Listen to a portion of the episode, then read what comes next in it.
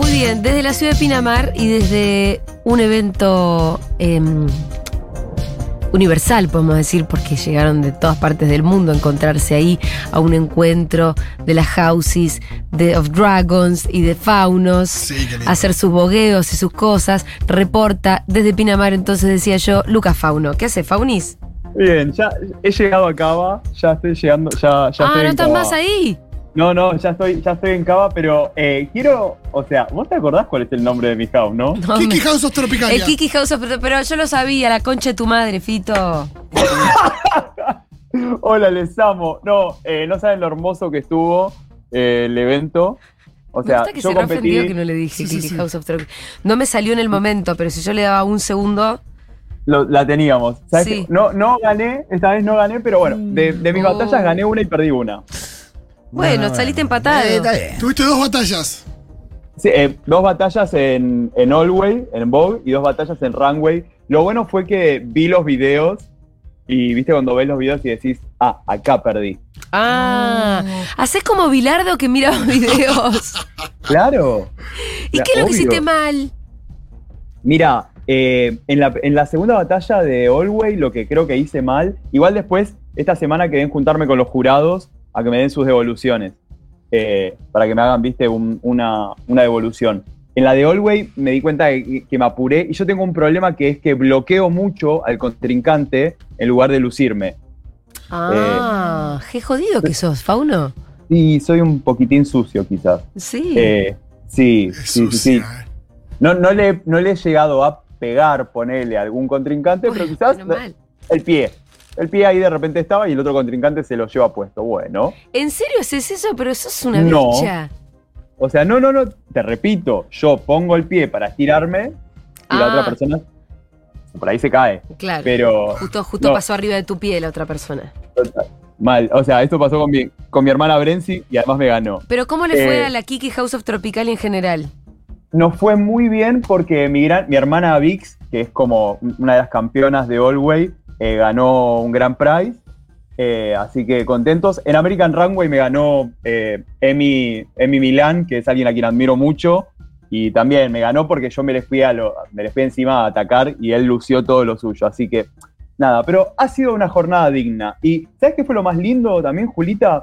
Que estábamos ahí preparándonos para entrar al teatro, para, para armar, para seguir con el evento. Y se me acercaron unos compas, unos compis de allá de, de Pinamar y me dicen, es la primera vez que este teatro se llena de disidencias. Wow. Y, y te juro que ahí a mí se me caían las lágrimas, porque es como eso. También estuvimos tres días en Pinamar, que imagínate lo que son las calles de Pinamar de repente todas tomadas por Sí. maricas, mostras, Sí. tortas lesbianas. eh, ¿Y cómo Y- lo recibió la, ciudad? Digo, la gente de la ciudad. eh, ¿Hubo ahí alguna. Nada. Trifulca, amabilidad o no? Antipatía. Porque quizás son No. lugares que son muy tranquilos y que eh, esto cosa de mandinga. ¿o Y no? medio chetos también, ¿no? También. Súper, súper chetos. La verdad que fue muy gracioso porque la gente de los negocios nos recibía muy bien. Los laburantes nos recibieron de manera excelente. O sea, no importaba dónde ibas, siempre había una re buena predisposición. La gente de los hostales, de los espacios. Sí pasaba, por ejemplo, en un momento fue muy gracioso porque empezamos a pasar y yo notaba como una señora, una pelo crocante, Karen, diosa, 5, 4x4, etcétera, eh, revolvía su café y le daba, pero ta, ta, ta, ta, a medida que íbamos pasando las raras, Sí. batía más fuerte su, su- como el azúcar del café. Sí, sí, sí, sí, sí. Era como, Sandra, la vas a hacer mierda esa Ah. taza. Pero no, eh, fue muy hermoso y esto, ¿no? Encontrar, creo que tiene que ver, de hecho, ahora el 16 de abril, si bien obviamente, es- hay un ballroom en La Plata, hace tres semanas se hizo un ballroom en Córdoba, capital, eh, las houses de Tucumán también están creciendo y nos están invitando. Creo que está re bueno la idea de descentralizar, porque lo parte de lo político del ballroom no es solamente lo que se hace en el momento en el que batallamos, sino esto, ¿no? Trasladarse, llegar, copar la ciudad, hablar con la gente de otros lugares. Creo que eso es, es parte de cuando hablamos de, de que ballroom es una movida política. Claro, totalmente. De, de hecho, acá en Cava tenemos un grupo que se llama Socio Ballroom, que es como la, la mirada más eh, social. Y por ejemplo, el 5 de abril pueden seguir en, en Instagram a Socio Ballroom. Eh, vamos a hacer una charla de ESI, juntarnos a, a- a charlar toda la, sociedad, toda la escena ballroom, hablar de qué nos pasa con la ESI, qué- qué sabemos, qué no sabemos, dónde nos podemos atender, si tenemos alguna situación. Eh, y eso es una movida re interesante, la de socio ballroom. Em, sí, totalmente, sobre todo como es un servicio también.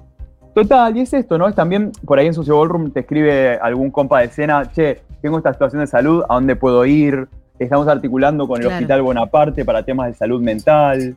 O Claro. sea, por eso, son. Es que la escena Ballroom siempre fue esto, siempre fue un espacio de, de encontrarnos. Eh, sí, y seguramente compartir también vivencias y experiencias y darse una mano entre sí. Total, total, y por eso, de hecho, la otra vez vinieron de la escena de Málaga, de la escena ballroom de Málaga, y cuando les contábamos el ballroom que hicimos en el Conti, le hicimos, hicimos un ballroom en un, en un ex centro de detención clandestina, en un espacio de memoria, verdad y justicia, y ahí llevamos toda la mariconada. Nos miraban y se les ponía la piel de gallina. O sea, pero porque también tiene que ver con eso, porque es, o sea, ballroom es político como todo lo que hacemos, es la celebración, pero es como cuando, viste, charlamos de la marcha. Sí. O sea, estar en culo celebrando es un acto político. Y hoy también es un día bastante político y bastante de celebración y orgullo, porque hoy es el Día de la Visibilidad Trans. Sí, de hecho, para mañana tenemos una sorpresita. eh, Vamos, estaré ahí por, por la atenta. fecha, sí, señor. Estaré muy atenta. Les recomiendo que entren en Agencia Presentes, Sí. que acabamos de subir una nota sobre un informe que hicieron ATA, la Asociación de Travestis, Trans, Transexuales Argentinas, y Fundación Huésped, que hicieron un informe, publicaron un informe muy interesante sobre masculinidades trans, identidades no binarias y lo que sucede con las vulneraciones. Por ejemplo, 7 de cada 10 masculinidades trans e identidades no binarias cuentan que vivieron 7 de cada 10, repito, ¿eh? discriminación o trato negativo en los sistemas de salud, por ejemplo. Y bueno, con todo esto, 8 de cada 10 sufrieron acoso escolar y demás. Es muy importante, así que entren a ver eso. Hoy se harán distintas actividades y como siempre seguimos preguntándonos dónde está Tehuel, porque si hay algo que hemos hecho acá es todo el año y todo el tiempo, ya hace más de un año que no tenemos ninguna novedad de Tehuel, así que lo vamos a seguir preguntando y agitando. Y para entrar a la columna, eh, estoy llegando en la red carpet, en culo y vincha, porque hoy hablaré de los Oscars. Bien. Vamos. Ahí va. Eh, sí, quería primero, cont- o sea, lo hermoso que fue. eh, vamos a hacer el Oscar en tres palabras. Sí. Eh, la primera va a ser queer. ¿Por qué? Porque escuchamos a una ganadora del Oscar, Ariana DeVos, que es Sí. la primera latina queer en ganar el Oscar, que en su discurso lo dijo. Dijo, dijo algo que fue hermoso, que es como esto de una mujer eh, abiertamente queer y afrolatina que ha encontrado su fuerza a través del arte. Es la primera vez que sucede esto. Eh, Adria- o sea, Ariana, yo en todo lo que vaya diciendo hoy, Fito, si, si mando algún Agregá, pitch, Fito. No, eh. No, te, pido ahí impecable, escúchame. ese, ese hermoso backup. Eh, el mismo, bueno, ella gana por el papel de Anita en la película West Side Story. Fi- Fito Es es súper fan de esta chica. Sí, es una genia. eh, y aparte, eh, es la segunda en ganar por el mismo papel, porque antes lo había sido es. Rita Moreno. En el año 1962, que de hecho Rita Moreno fue la primera latina en ganar un Oscar con este rol, ¿no? Exacto. O sea, se- eh, eh, eso es, es bellísimo. Y ella es la primera latina queer. O sea, hay, hay algo tan bello, tan, tan poético en esta resignificación de, de sumarle una capa eh, que, para mí fue muy emotivo. También fue algo muy emotivo ver a Elliot Page en la red carpet, Sí. ver a un varón trans en- eh, orgulloso, eh, visible. Eso es visibilidad en la, en la red carpet. ¿Por qué? Porque sabemos que son generaciones y miles de niñas, niños y niñas que lo van a estar viendo y van a decir, mirá, existimos, mirá, llegamos a una red carpet, mirá, lo podemos hacer. Entonces, eso me parece muy importante. Y no quiero dejar para nada, esto, esto es algo que me pareció bellísimo, que es Lady Gaga, el momento de Lady Gaga y Liza Minnelli Sí, hermoso. me pareció tan lindo cuando Liza medio que ahí se pierde con las hojas y no sé qué, y Lady Gaga le dice, I got you, y ella le dice, I know. Creo que se me llenan los ojos de lágrimas. de- Eh, sí, sí, fue como un momento de sororidad transgeneracional. Total, yo sentí que estaba un poco expuesta, sobreexpuesta Liza, ¿viste cómo decís? Y bueno, pero cu- ¿qué- ¿se expone qué cosa? ¿Que la vejez es medio así? No, pero esto quizás se puso nerviosa en el momento antes, me, me- me dio como eso, creo No que me dio lo mismo de Lady Gaga. Yo lo que creo es que es Liza Minnelli, no se pone nerviosa en los Oscars, pero está viejita y bueno, lo que también, Sí. digamos, este podemos volver a preguntarnos si hay algo de malo en trastabillar, en no acordarse, quiero decir, es, forma parte del final de la vida. Eso, ¿no? sí, me, me pregunto si, si, si se habrá, si se podría ser previsible, qué iba a pasar. Lo importante es que, no sé, bueno, también vamos a hablar de, de- ahora de, de Cabaret, pero verla a Liza ahí fue hermoso y verla con esa Lady Gaga, con esa generosidad, con esa empatía, con ese amor, con esa, como dijiste muy bien vos, Julita, con esa sororidad, eh, también. Digo, Eh, para quedarnos con los momentos más hermosos de estos Oscars. Fabris, otra cosa que por ahí podemos hacer una columna conjunta cuando quieras, Sí. es que es muy loco como en los Oscars vos tenés una lista de ganadores queer, Sí. Pero que ganaron por interpretar papeles hetero, ponele, Sí. o sea, sin nada queer, y a la inversa, personajes queer, con digo, interpretaciones queer, Claro, claro. Que, que ganaron el Oscar, actores, eh, actrices, eh, Hetero. hetero. Es que justo sobre eso, ahora vamos a hacer un pequeño repasito. Por ejemplo, en el año 1971, que también, miren qué fuerte esto, ¿no? En el año 1971, por la película Sunday, Bloody Sunday, Sí. El que gana, o sea, el que es nominado, perdón, es Peter Finch. Que en esta película, año 71, él le daba, él era un médico que competía contra una oficinista y, la- y- y ella y él estaban enamoradas de un chabón artista. O sea, este, este triángulo amoroso, queer, se da en una nominación en el año 71. En el año 76, en eh, Tarde de Perros, lo tenemos ahí al Pacino, que es el amante que roba un banco para pagar la operación de su novia trans. Sí. O sea, cómo estos roles planteaban, eh, planteaban una diversidad sexual. Está bien, hay un problema acá. En las dos, las personas LGBT, por ejemplo, en la primera, en Sunday Bloody Sunday, es el que es como la tercera pata en discordia Sí. ante algo heteronormado.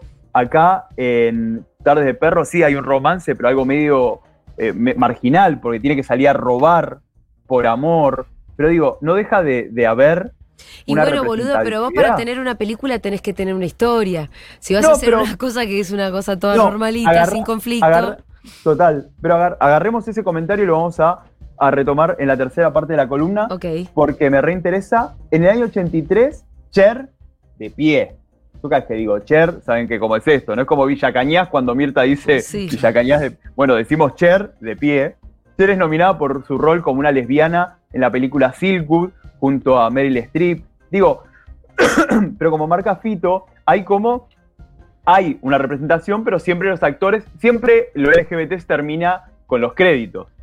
O sea, eh, entonces hay algo ahí que, que no termina de completarse. Bueno, el- hay, yo, yo lo que creo es que hay mucho más de lo que sabemos en todo caso, solo que hubo muchos años de todo eso estar tapado. También. Mira, No es en que el no año existen, es 1972, que no lo decían. en el año 72, el que gana el Oscar es Joel Grey por la película Cabaret, como ese presentador, el My Hacking Latin Hell, que es fabuloso. Y esa persona recién pudo salir del closet en 2015 a los 82 años. Claro. Entonces, hay, hay esos recorridos. El primer ganador de un Oscar por un papel LGBT es en el 85 William Hurt, Claro. el recientemente fallecido William Hurt, por la película El beso de la mujer araña, Mm, libro de Manuel Pic, Mi País. sí. País.